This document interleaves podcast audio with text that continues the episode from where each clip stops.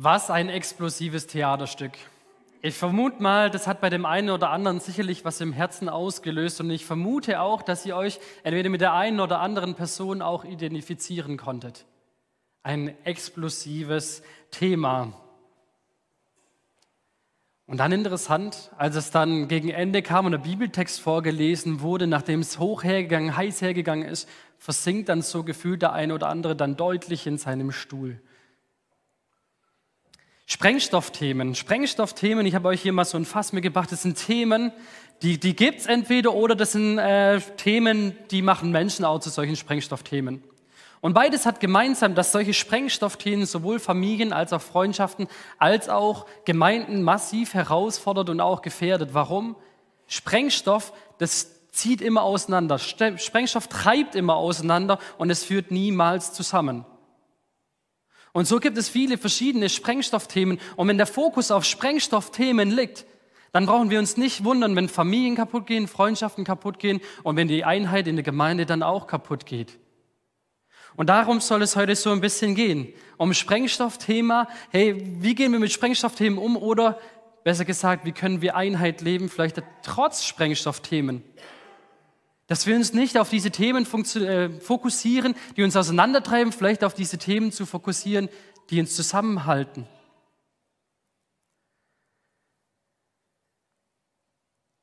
Ich meine, wow, was hätte das für eine Strahlkraft? Wenn wir als Gemeinde in unserer Unterschiedlichkeit, wie wir hier sitzen, in, Unterschied, in unserer Unterschiedlichkeit, wie wir denken, wenn wir da zusammenhalten, in einer Zeit, die immer polarisierender wird, in der man sich nicht mehr richtig zuhört, in der man sich in die Schublade steckt und in dem man schon sowieso die Meinung über den anderen hat. Ich meine, was würde das für einen Unterschied machen, wenn wir als Gemeinde in dieser Zeit nicht auseinandergehen, sondern in der wir zusammenstehen? In der sichtbar wird, dass wir einmütig sind und dass wir Liebe untereinander haben. Ich glaube, das hätte eine enorme Strahlkraft hinaus in die Welt. Und genau das sagt auch ähm, Jesus selber. In Johannes 13, äh, 35. Daran werden alle erkennen, dass ihr meine Jünger seid, wenn ihr Liebe untereinander habt. Ich will uns heute herausfordern, genau das zu leben. Und damit es funktionieren kann als Gemeinde, da bist du gefragt, da bin ich gefragt. Da ist nicht irgendwie abstrakt irgendwie die Gemeinde gefragt, nein, sondern du und ich. Warum? Denn du und ich, wir sind Gemeinde. Gemeinde wie? Das ist so in den nächsten Wochen das Thema. Wie wollen wir Gemeinde leben? In welcher Haltung wollen wir unterwegs sein? Und wie wollen wir eine Strahlkraft haben hinaus auch in die Welt? Im Frühjahr hatten wir eine Predigtreihe, da ging es um Gemeinde. Warum? Äh, Braucht es eigentlich noch oder kann das eigentlich weg? Da gab es richtig gute Predigten auch von meinen Kollegen, die könnt ihr gerne mal nachhören. Die Aussage war letztendlich, jawohl, Gemeinde, die ist real existent. Sie wurde von Jesus anatomisch geschaffen und sie ist unabdingbar, sie ist unverzichtbar, denn sie ist die Hoffnung letztendlich der Welt. Sie macht Jesus hier in dieser Welt sichtbar. Und heute soll es nicht so sehr um die Anatomie gehen, dass die Gemeinde wirklich da ist, nein, sondern heute soll es um die Haltung gehen, um den Charakter. Haltungsfragen. An der Haltung kann man ziemlich schnell erkennen, was Sache ist. Wenn einer so dasteht und hey, schön, dass du da bist, oder wenn jemand dasteht, ja, da, da weiß man sofort irgendwie, was los ist. Und so habe ich heute euch verschiedene Haltungen mitgebracht. Aber ich möchte bei Schritt 1 starten. Und der erste Schritt heißt connected, verbunden sein. Das ist das, wonach wir Menschen uns sehnen und das ist auch das Herzensanliegen von Jesus. Er sagt, ich möchte gerne Menschen zusammenbringen und ich möchte Menschen gerne in Verbindung mit meinem Vater bringen und dass sie meinen Vater im Himmel preisen. Das ist mein Herzensanliegen und ich möchte gerne Gemeinschaft gründen und dass diese Gemeinschaft beieinander bleibt und dann nicht auseinandergeht, sondern dass darin eine große Einheit herrscht. Das ist mein Wunsch, aber es gibt ein Grundhaltungsproblem. Und dieses Grundhaltungsproblem, das sind nicht die Nackenschmerzen vom Homeoffice, sondern das Grundhaltungsproblem ist der in sich gekrümmte Mensch. Das sieht total komisch aus. Was meint es? Der in sich gekrümmte Mensch, ist der Mensch, der sich dauerhaft nur um sich selber dreht. Ein totaler Egoist. Ein in sich gekrümmter Mensch ist jemand, der entstellt ist, weil er nicht mehr in Beziehung mit Gott lebt. Ein Mensch, der gebeugt ist vom Leid, ein Mensch, der in verseuchten Beziehungen lebt. Und letztendlich nennt es die Bibel Sünde. Und weil Jesus ist ziemlich verletzt und weil Jesus sagt, ich möchte nicht, dass ihr in so einer Haltung unterwegs seid, dass ihr euch abwendet von Gott und auch von anderen Menschen. Deshalb komme ich hier in diese Welt und ich sterbe am Kreuz, dass Beziehung wieder möglich ist, dass du mit der Liebe von mir andere wieder lieben kannst. Das ist mein Herzensanliegen, dass du wieder in Connection bist mit Gott, in Verbindung mit Gott und dass du wieder ganz neu in Verbindung auch mit anderen Menschen sein kannst. Das ist das, was das Kreuz tut. Es schafft Verbindung. Jesus, er bringt die Menschen aus der verkrümmten Haltung wieder in einen aufrechten Dank. Er gibt dir ganz persönlich Wert, er gibt dir Würde und er gibt dir ein neues Leben. Und wenn du aufrecht unterwegs bist, dann kannst du plötzlich wieder Gott und kannst du auch andere Menschen sehen.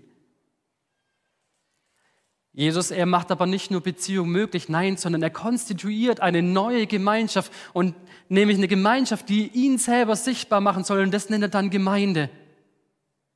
Das heißt, die Frage ist nicht, ob wir miteinander verbunden sind, hier, die wir hier sind und auch zu Hause, sondern wir sind verbunden, wir sind ein Leib, wir sind eine Familie, wir sind Familie Gottes. Und in dieser Familie gibt es vielleicht Leute, die würdest du dir nicht als die engsten Freunde aussuchen, die nerven dich vielleicht sogar. Aber Familie kann man sich grundsätzlich nicht aussuchen. Man wird in sie hineingeboren und so ist es bei der Gemeinde letztendlich auch. Wenn du dir wünschst, dass Gemeinde einladend ist, dass Gemeinde einen Blick für den anderen hat, dass die Gemeinde den Blick auch nach außen hat, dass Gemeinde dienend ist, dann ist es wichtig, dass du genau das lebst. Dann ist es wichtig, dass du deine Verbindung zu Jesus lebst. Es geht nicht in erster Linie darum, dass die anderen dir irgendwas Gutes tun, dass die anderen dich irgendwie bedienen. Nein, der erste Schritt ist, dass du in Verbindung mit Jesus bist und dass du in Verbindung mit Jesus auch lebst. Das ist der erste und das ist der wichtigste Schritt. So kann Gemeinde und so kann letztendlich auch Familie gelebt werden. Gemeinschaft sprengen das kann alles und das, das kann jeder. Gemeinschaft aber wiederherstellen, Gemeinschaft heilen und wieder neue Gemeinschaft möglich machen, das kann alleine Jesus. Das kann das Kreuz. Jesus, er bringt dich in Verbindung mit Gott und er möchte dich gerne in Verbindung mit anderen Menschen bringen, dass du mit ihnen Familie leben kannst, dass du mit ihnen Gemeinschaft lebst als eine Gemeinde, als eine Einheit. Jesus, er verwendet das, das Bild ja vom Weinstock und da heißt, ich bin der Weinstock, in Johannes 15, Vers 5, und ihr seid die Reben.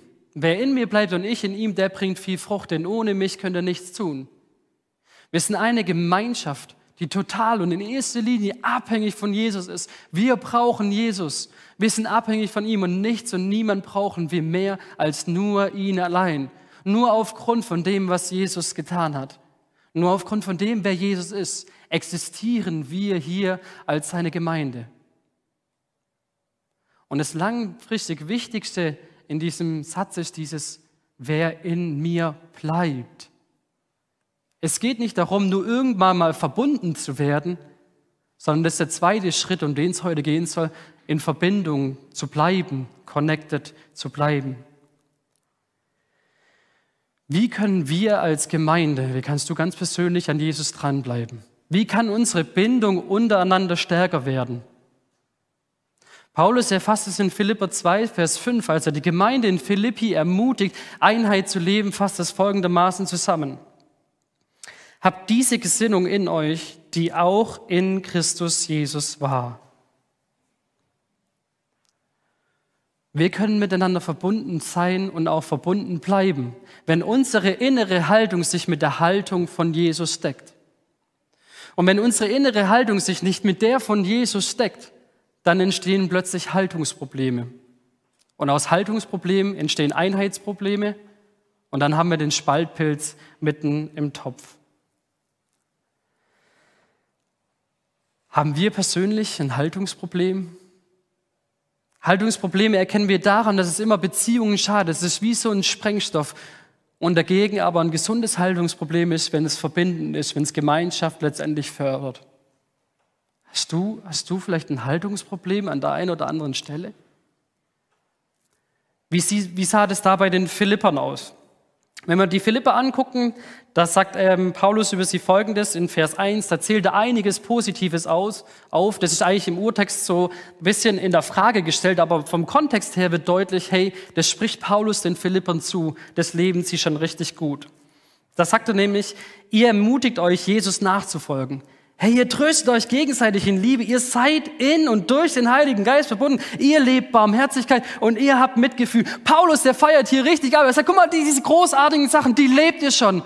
Und weil ihr sie lebt, deshalb ist Einheit möglich. Und es feiert Paulus ab.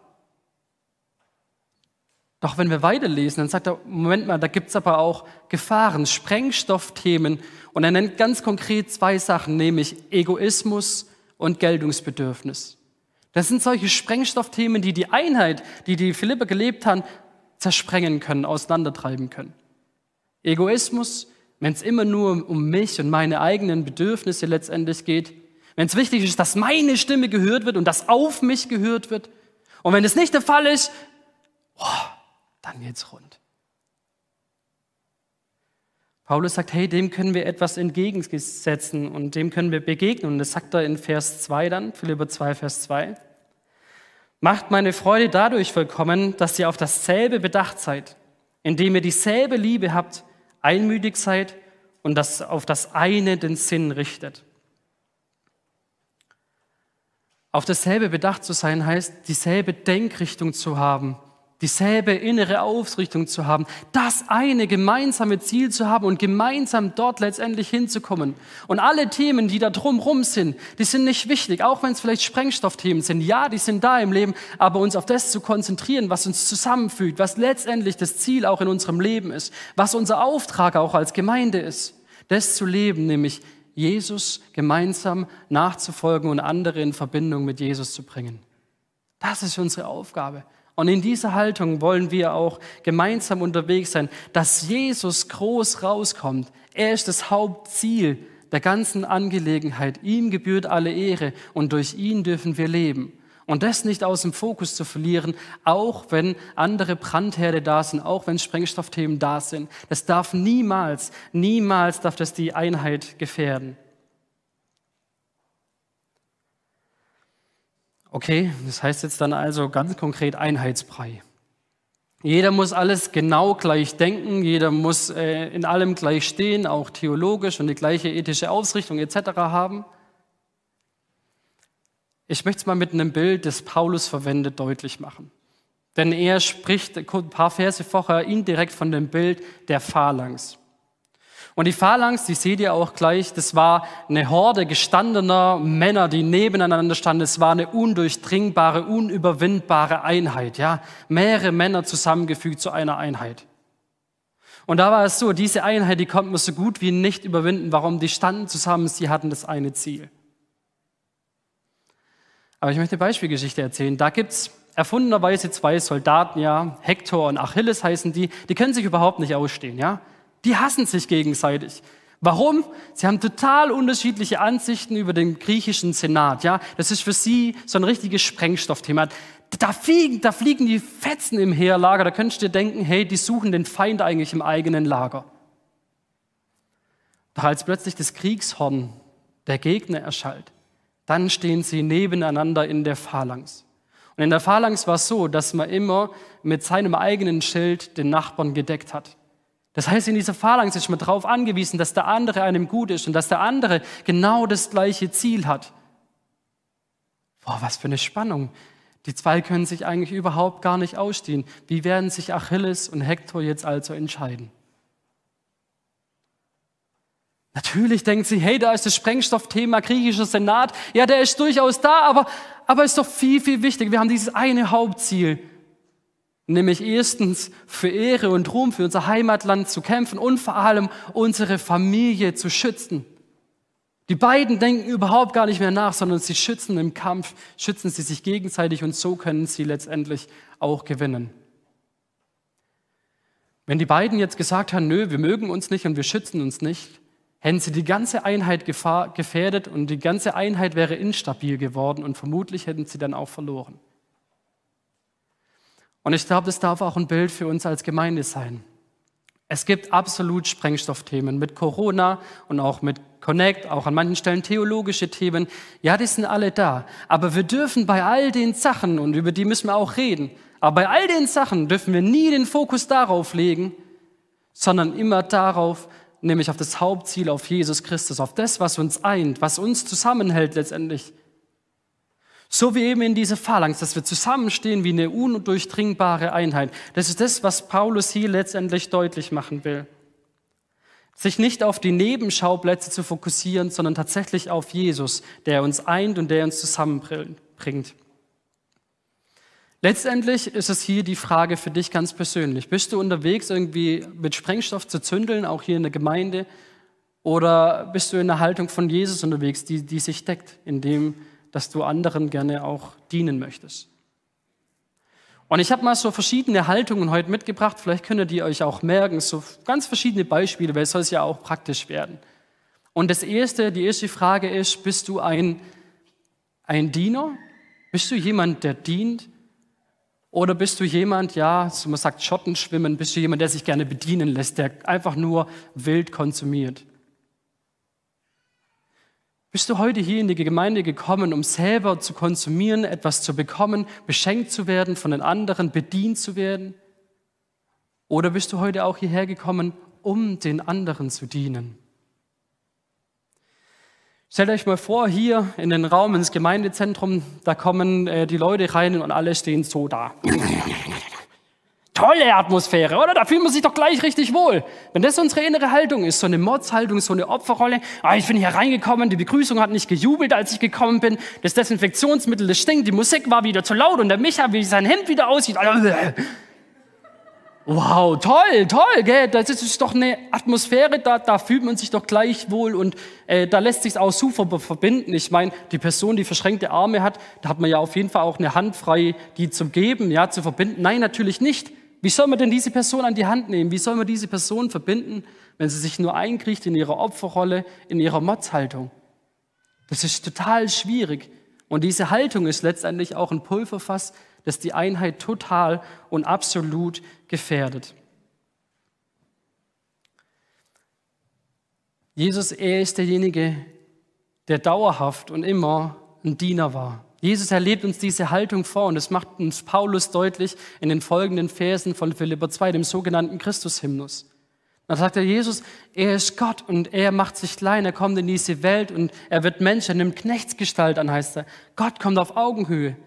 Aber das reicht Jesus noch nicht aus, sondern er sagt, hey, ich, ich werde ein Sklave, ich werde ein wirklicher Diener, ich wäsche meinen Jüngern die Füße. Und das reicht Jesus immer noch nicht aus. Er erniedrigt sich noch viel weiter, nämlich dass er am Kreuz stirbt. Tiefer konnte man eigentlich nicht sinken und gehen.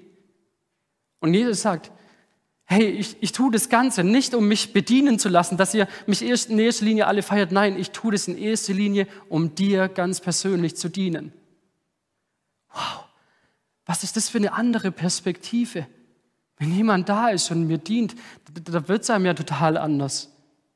Und das, das, ist eine inspirierende Haltung von Jesus für mich, wo ich mir denke, hey, da möchte ich mich gerne mit einklinken und da wünsche ich mir, dass wir, dass wir uns alle mit einklinken und sagen, jawohl, ich möchte mich gerne, ich möchte gerne ein Diener werden auch von Jesus und von anderen. Ein bisschen provokativ gesagt, ähm, bei Gemeinde geht es nicht um ein reines Konsumentendenken. Weil die Gefahr ist immer, wenn ich komme, um zu konsumieren, dann werden meine Bedürfnisse nicht erfüllt, dann werde ich genervt, dann sage ich, die Gemeinde gibt mir halt nichts mehr und dann suche ich eine andere Gemeinde und dort werde ich wahrscheinlich auch wieder enttäuscht werden. Das ist das Problem beim Konsumieren. Man sieht nur sich selber und dreht sich um sich selber und sieht gar nicht, wo man eigentlich mit anpacken könnte. Wir lassen uns gerne bedienen. Und ich frage mich, ob das vielleicht auch ein Haltungsproblem ist. Und ich habe uns mal drei konkrete Beispiele mitgebracht. Das erste ist ähm, das Mann plus Konjunktivproblem. Also nicht, weil die Männer kein Konjunktiv könnten, sondern man sollte, man müsste, man hätte, man könnte. Wow, die Aussage von solchen Sätzen ist letztendlich, also ich will, dass das und das gelebt wird. Ich will, dass es jeden Tag hier einen Lobpreisabend gibt, zu dem ich kommen kann und da, wo ich irgendwie Gott anbeten kann. Ähm, und ich sage bewusst, Mann, warum? Ich will keine Verantwortung übernehmen. Aber du, du Micha, du wirst es Mann ja hoffentlich gut verstehen, weil du bist ja schließlich hier angestellt, also kannst du dich auch drum kümmern, ja? Tausend Ideen, wie man es besser machen kann, was man noch alles machen sollte. Und dann fragt man zurück, ja, hättest du Lust auch mit anzupacken? Nö, könnte, ja, könnte vielleicht ein Haltungsproblem sein. Oder man sieht eine Lücke und füllt sie nicht. Ja, draußen im Foyer liegt ein Papier auf dem Boden, aber man denkt sich, Nicht meine Verantwortung. Ja, wir haben eine Putzfrau, also hebe ich nicht auf und laufe einfach weiter. Verantwortung einfach wegschieben. Oder so, boah, Micha, also was ich gerne machen würde, wäre, ich würde gerne die Gemeinde beraten. Ja, was ist die Aussage davon? Ja, ich, ich will keine Verantwortung übernehmen und ich will auch mich nicht dahinter klemmen. Ich möchte auch nicht mitgestalten, aber ich möchte unbedingt sagen, wo es lang geht. Könnte eventuell vielleicht auch ein Haltungsproblem sein, oder? Denn ich glaube, die Gemeinde braucht keine Berater.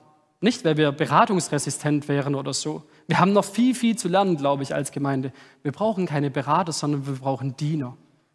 Wir brauchen Leute, die bereit sind, da anzupacken, wo es nötig ist, dort zu helfen, wo es brennt, wo es brennt. Ist genau die Haltung von Jesus letztendlich. Nicht bedient zu werden, sondern zu dienen. Und ich glaube und ich bin überzeugt, eine Kultur des Dienens entsteht dort, wo du sie ganz persönlich lebst. Und ich meine, was für einen Unterschied macht es, wenn wir in dieser Zeit in der Haltung unterwegs sind des Dienens? Ich meine, was für eine Strahlkraft hat es, wenn du dich nicht bedienen lässt, sondern wenn du auf den Knien anderen dienst? Wenn du bereit bist, den anderen höher zu achten als dich selber in Demut, sagt Paulus hier. Und Demut heißt nicht, dich selber letztendlich klein zu machen. Demut heißt letztendlich, den anderen groß zu machen, indem, dass du deine Gaben investierst in ihn hinein und auch in die Gemeinde hinein. Das bedeutet, in Demut den einen, einer den anderen höher zu achten und letztendlich ihm auch zu dienen. Ich glaube, eine Kultur des Dienens entsteht da, wo du sie ganz persönlich ähm, lebst. Und bei Dienen, da steckt ein Geheimnis drin. Ich sage das immer den Leuten, die anfangen, gerade in der Jugendarbeit mitzuarbeiten, sage ich das mittlerweile, hey, dich wird manches richtig ankotzen, dich wird manches richtig frustrieren, nerven und du wirst manchmal keine Lust haben auf die Kinder. Aber du wirst etwas kennenlernen. Du, du wirst am meisten beschenkt werden in der ganzen Sache.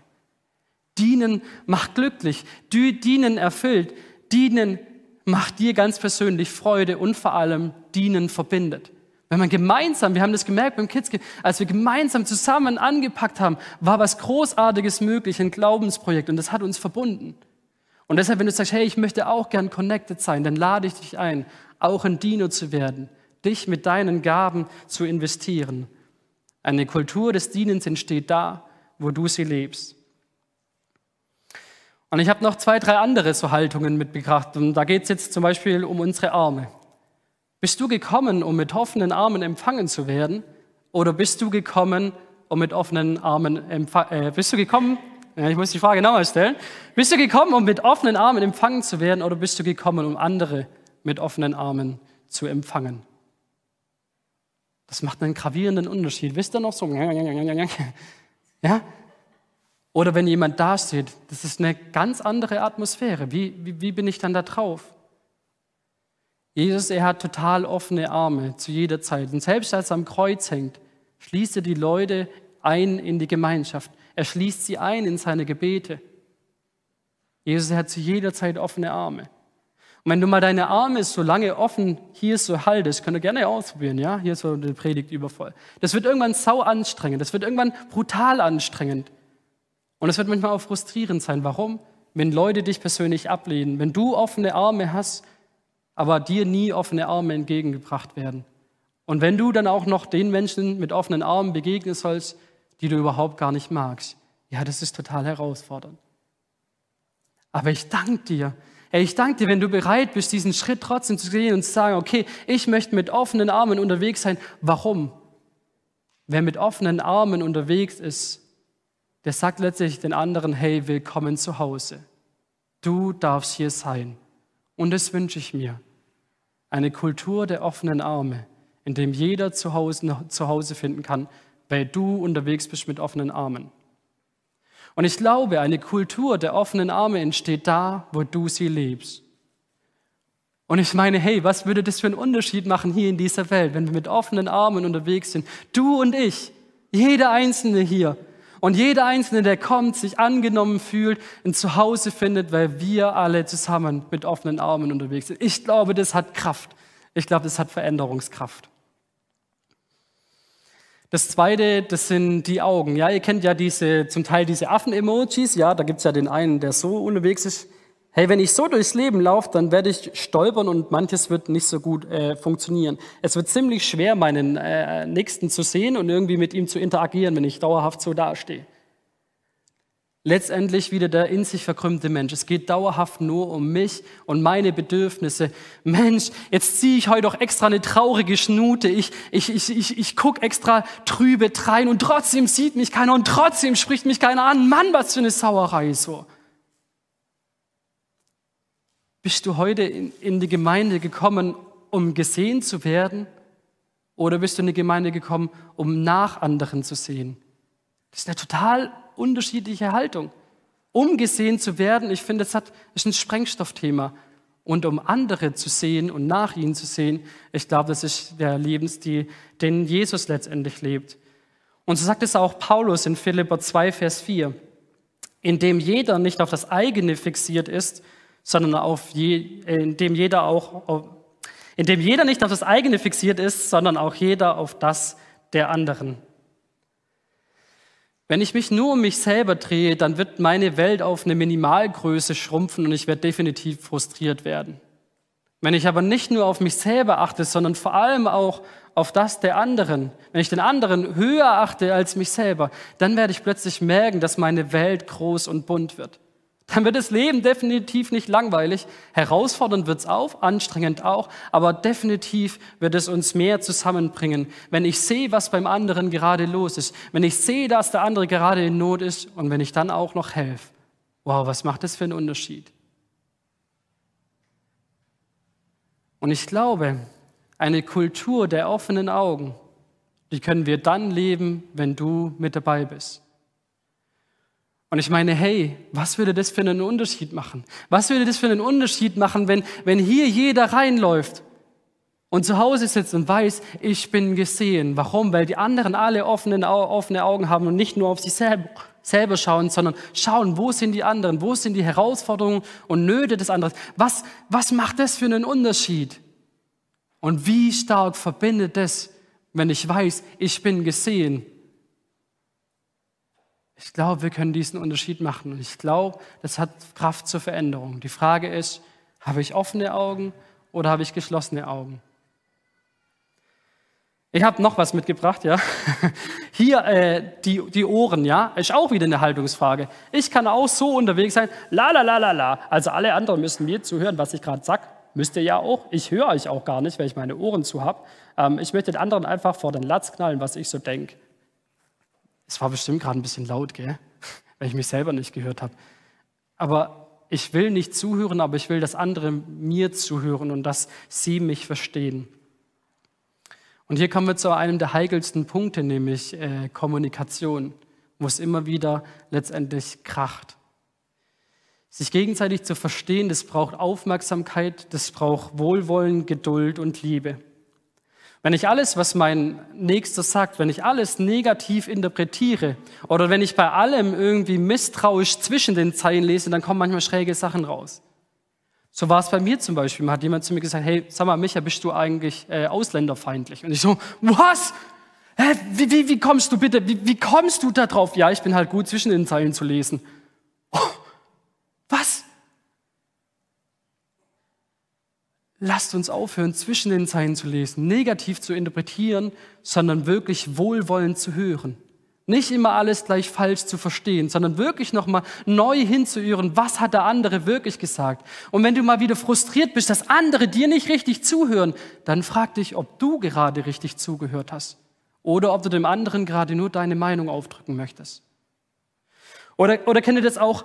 Ja, mir wird gar nicht zugehört. Mann, ich werde überhaupt nicht verstanden und ich werde hier überhaupt gar nicht gehört. Kennt ihr das? Oh, habe ich mich manchmal aufgeregt, vor allem im Theologiestudium, ja. Da haben wir hoch und runter diskutiert, ja. Und danach war ich oft frustriert. Die haben mir nicht richtig zugehört, die haben nicht verstanden, was ich sagen wollte.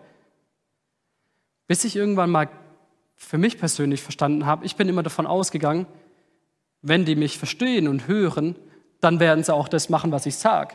Ja, ich bin davon ausgegangen, halt, ich habe halt die Wahrheit und wenn ich das sage und wenn sie mir wirklich zugehört haben, dann werden sie das halt auch denken. Oh, Micha, wie naiv. Es kann durchaus passieren, dass dir Leute genau zuhören und dass Leute dich auch verstanden haben und trotzdem eine andere Meinung haben. Und es wird dann problematisch, wird dann zu einem Sprengstoffthema, wenn du dafür in deinem Herzen keine Freiheit hast, wenn du das nicht zulassen kannst, dann wird es höchst problematisch für die Einheit.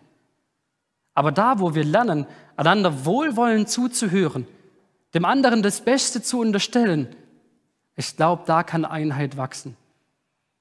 Und ich meine, wie wäre das, wenn wir in all dem, wo wir über Sprengstoffthemen reden müssen, diskutieren müssen, wenn wir bei all dem nicht vergessen, auf Gott zu hören? Auf Gottes Stimme auch durch meinen Nächsten.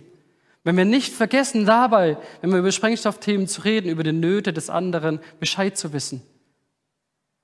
Ich wünsche mir eine Kultur der offenen Ohren. Und die passiert, indem du sie lebst. Was würde das für einen gewaltigen Unterschied machen? Und wie stark verbindet es, wenn jeder Einzelne hier weiß, hier treffe ich auf offene Ohren und hier kann ich sagen, wie es mir gerade geht. Ich glaube, das hat Kraft und ich glaube, das verbindet. Und ich möchte euch noch eine, eine letzte Sache weitergeben, nämlich das Herz. Da geht es auch wieder, ist es geschlossen oder ist es offen? Nämlich ist es zugewandt oder ist es abgewandt? Bist du heute hier in die Gemeinde gekommen, dass Leute dir herzlich begegnen und dass du geliebt bist? Oder bist du heute hier in die Gemeinde vielleicht auch gekommen, hast dich zugeschaltet online, dass du andere liebst? Das sind auch wieder zwei verschiedene Haltungs- und Richtungsfragen. Ich glaube, wenn du nur Teil der Gemeinde geworden bist, um herzlich aufgenommen und irgendwie auch geliebt zu werden, dann kann ich dir vielleicht versprechen, dass du an, einer, an der einen oder anderen Stelle verbittert und hart werden würdest im Herzen. Warum? Wir geben uns hier alle Mühe, ja, hier sind großartige Menschen unterwegs, die Jesus nachfolgen, aber auch hier wirst du Verletzung erfahren. Ich habe hier schon einige Menschen wahrscheinlich verletzt und es tut mir wirklich von Herzen leid. Und auch ich wurde von einigen Menschen verletzt. Und manchmal hätte ich gefühlt das Recht gehabt, irgendwie mich von dieser Person abzuwenden. Aber jetzt stellt euch vor, ihr kommt hier in Gottesdienst alle wenden sich voneinander ab. Der Pastor steht hier so vorne und predigt. Ja, irgendwie, wie soll da Gemeinschaft möglich werden und wie soll man da miteinander unterwegs sein und Jesus nachfolgen? Sorry, das funktioniert nicht. Das heißt, was ist die Lösung? Immer wieder neu auf Jesus zu schauen, seine Vergebung in Anspruch zu nehmen, aus sich gegenseitig zu vergeben. Nicht die Schützengräben irgendwie zu vertiefen, sondern Brückenbauer zu werden. Das ist mein Wunsch, das ist mein Ziel. Dass wir als Gemeinde dafür stehen, dass es unsere Lebenshaltung ist, nicht irgendwie Schützengräben zu vertiefen, sondern dass wir Brückenbauer sind. Und ich glaube, eine, eine Kultur der Zugewandtheit entsteht da, wo du sie lebst. Und ich meine, was macht es einen Unterschied, auch in der Welt draußen, wo immer polarisierender alles dargestellt wird? wenn wir da nicht die Schützengräben weiter ausgraben, sondern wenn wir dort auch Brücken bauen, auch hinaus in die Stadt, was macht es für einen Unterschied? Ich glaube, das bringt uns zusammen. Das führt uns zusammen und ich glaube, das bereitet Jesus letztendlich auch Ehre. Paulus formuliert so, der sagt, wenn ihr liebevolles Erbarmen untereinander habt. Hey, das ist genau das, was, was Gott uns vorlebt. Genau das, was Gott tut. Immer und immer wieder verletzen wir Gottes Herz. Er, er macht es immer wieder auf. Er begegnet uns in, in Liebe. Er wendet sich uns zu und immer wieder kehren wir uns von ihm ab. Wenn jemand frustriert und verbittert hätte sein dürfen, dann Gott. Aber was macht er? Er, ist bleibend treu.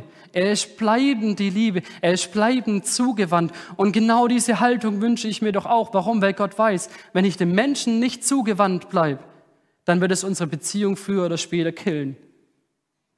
Hey, und genauso ist es auch für Gemeinde. Wenn wir nicht bleibend einander zugewandt sind, auch wenn, wenn das manchmal hart für das Herz ist, auch wenn das Herz manchmal fast verbittert wird, wenn wir da nicht bereit sind, uns immer wieder auf Jesus zu fokussieren, dann wird es ein Sprengstoffthema und dann wird es uns, glaube ich, auch letztendlich auseinanderreißen. Ich glaube, eine Gemeindekultur der offenen Herzen entsteht da, wo du sie lebst. Und ich glaube, wo Offenheit füreinander da ist, Offenheit für den Nächsten, da können wir verbunden sein mit Jesus. Da können wir untereinander verbunden bleiben. Und ich glaube, da können wir auch andere mit hineinnehmen, dass sie Jesus kennenlernen können. Dann wird es hier für jeden Einzelnen von uns, wird es ein Zuhause. Ein Zuhause, an dem wir herausgefordert sind, wie wahrscheinlich in jeder Familie auch. Aber wird es ein Zuhause, in dem wir gesehen werden, ein Zuhause, in dem wir gehört werden, ein Zuhause, in dem wir auf offene Arme stoßen, in dem wir auf offene Herzen stoßen und in dem wir auf Leute treffen, die mir dienen und die Gott dienen. Und das funktioniert nur, wenn du ganz persönlich, wenn wir als gesamte Gemeinde da an einem Strang ziehen, wenn wir da mit dabei sind. Ich möchte dich herausfordern, connected, verbunden sein, verbunden bleiben und andere mit hineinnehmen. Dass nicht die Sprengstoffthemen uns auseinandertreiben, sondern dass wir uns immer wieder neu durch Jesus verbinden lassen. Ich hoffe, du bist mit am Start. Ich möchte mit Jesus reden. Jesus, vielen, vielen Dank für dieses Thema, das mich selber sehr herausfordert heute Morgen, wo ich merke, dass mein Herz manchmal hart und verbittert wird. Manche Menschen auch, vielleicht hier gegenüber. Ich bete um Vergebung, ich bete um ganz neu auch deinen Geist. Ich bete für Durchbrüche, dass wir es schaffen, unseren, e, unser Ego nicht in den Mittelpunkt zu stellen, sondern den anderen. Und dabei einen großen Schatz kennenlernen, nämlich wie du uns dienst und wie wir schon reich beschenkt sind. Jesus, du bist unser großes Vorbild. An dir wollen wir unser Handeln ausrichten. Wir wollen gerne dein Gesicht hier auch in die Stadt hinein sein, dein Gesicht hier in diese Welt. Und das schaffen wir nur, indem wir, indem jeder Einzelne auf dich fokussiert ist. Jesus, du bist das Leben und dich wollen wir feiern. Dich wollen wir jetzt auch in den Liedern anbeten. Du bist gut und du schaffst Einheit. Amen.